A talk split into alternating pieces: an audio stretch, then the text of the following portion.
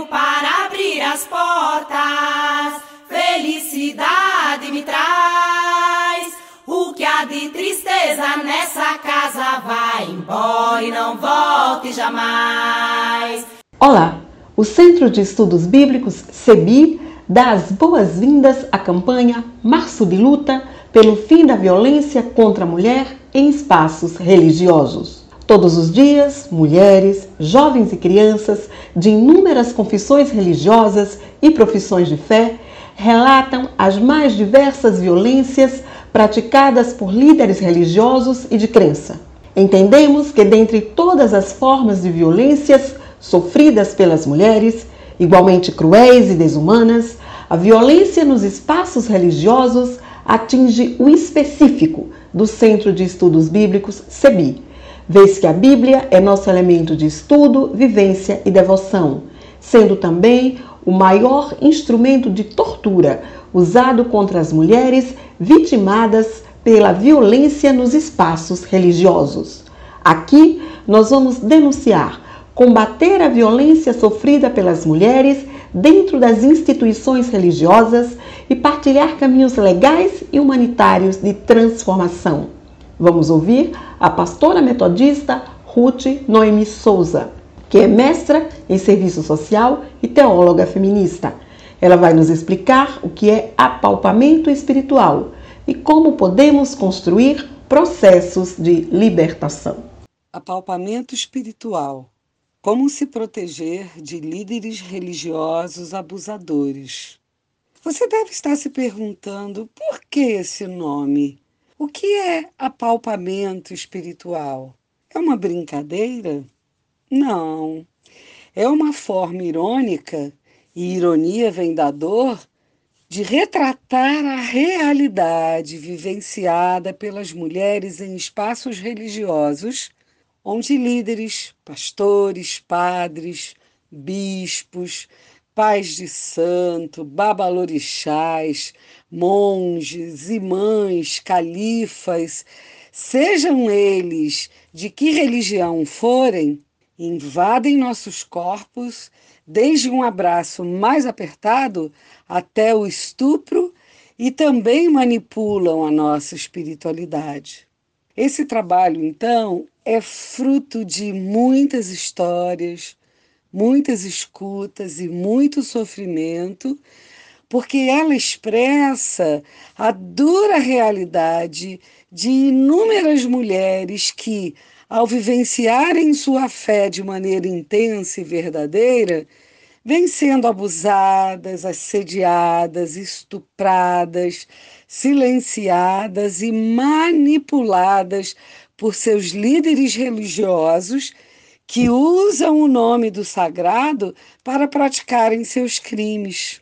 Mas ela também é um ato de resistência, porque é fruto da luta dessas mesmas mulheres que vêm clamando por justiça, denunciando defendendo seus direitos e buscando integridade e igualdade entre homens e mulheres. Desejo que você use esse material da maneira mais democrática possível, refletindo e compartilhando com suas irmãs e amigas de qualquer religião, em rodas de conversas virtuais, em lives ou na sua comunidade de fé, com as mulheres do seu bairro, com mulheres militantes de movimentos sociais e com todas as companheiras que estiverem dispostas a lutar por um mundo mais justo, sem violência e feminista. Os homens também devem ser convidados a entrar na roda da reflexão e do conhecimento. Nós precisamos deles para que eles rompam com o machismo que tanto os adoece e a nós também. Será libertador para todos e todas.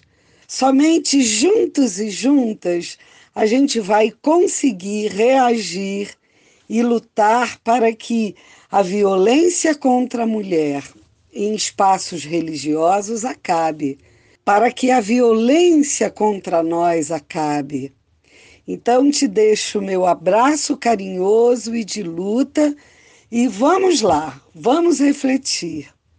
A violência que estamos falando é fruto do patriarcado, é praticada por líderes religiosos, em geral do sexo masculino, e principalmente contra as mulheres, numa tentativa de afirmar virilidade, força e poder que os homens pensam ser os detentores.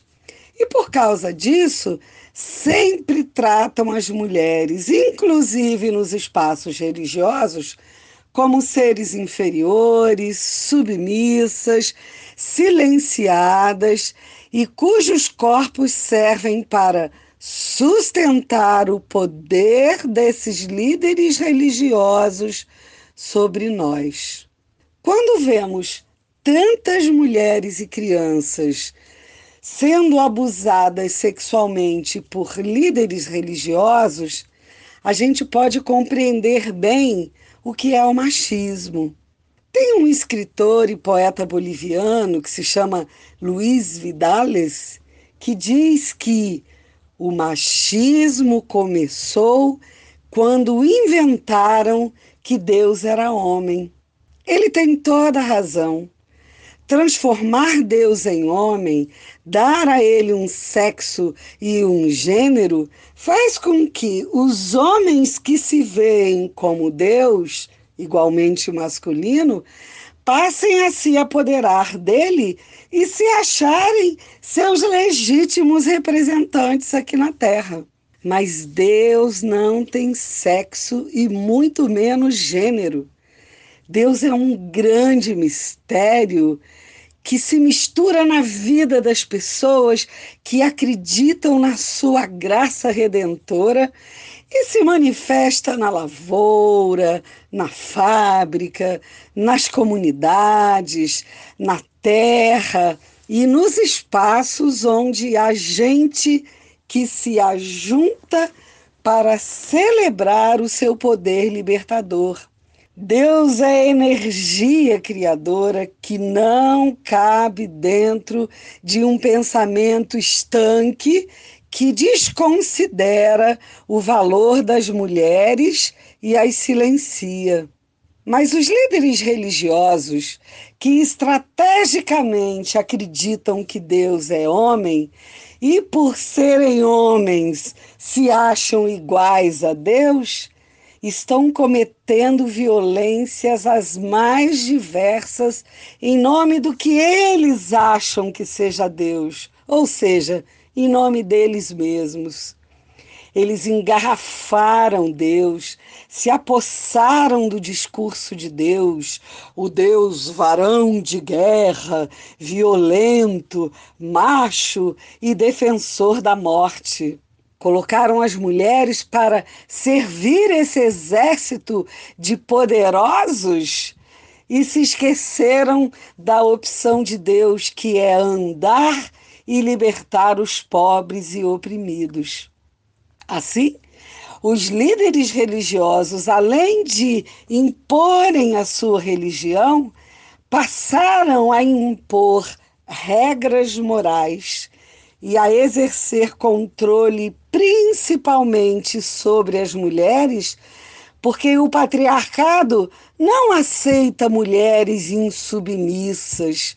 Então, é preciso controlá-las, doutriná-las, para que não questionem, obedeçam e permaneçam num lugar de subalternidade e desimportância. O que agrava mais ainda é que esses líderes religiosos que cometem diversas violências contra as mulheres nos espaços de fé usam o nome e os discursos em nome de Deus para justificar seus crimes. Na verdade, eles estão apenas saciando os seus desejos torpes mas se apoiam em Deus para tirar deles qualquer resquício de culpa pelos absurdos que cometem contra as mulheres. É importante a gente entender que eles sabem exatamente o que estão fazendo. Eles não são loucos, monstros, nem doentes. Alguns são, mas a maioria não é. Eles acreditam que o poder que exercem em nome de Deus os autoriza a fazer tal coisa. Precisamos parar de ter peninha ou considerá-los doentes. Não são, eles são criminosos mesmo.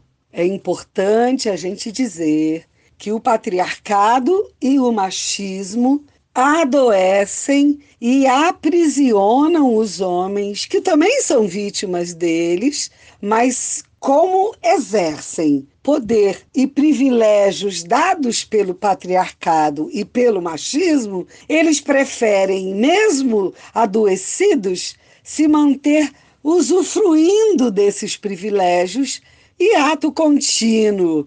Oprimem, acorrentam e silenciam a mulher.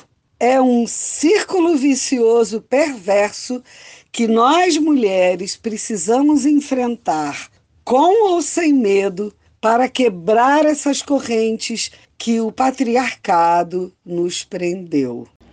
Nós somos o Centro de Estudos Bíblicos CEBI. Você está na campanha Março de Luta pelo fim da violência contra a mulher em espaços religiosos e ouviu o primeiro dos quatro podcasts sobre apalpamento espiritual. Escute os podcasts 2, 3 e 4. Conheça a cartilha da campanha no site www.cebi.org.br. A luta por libertação continua. Até breve.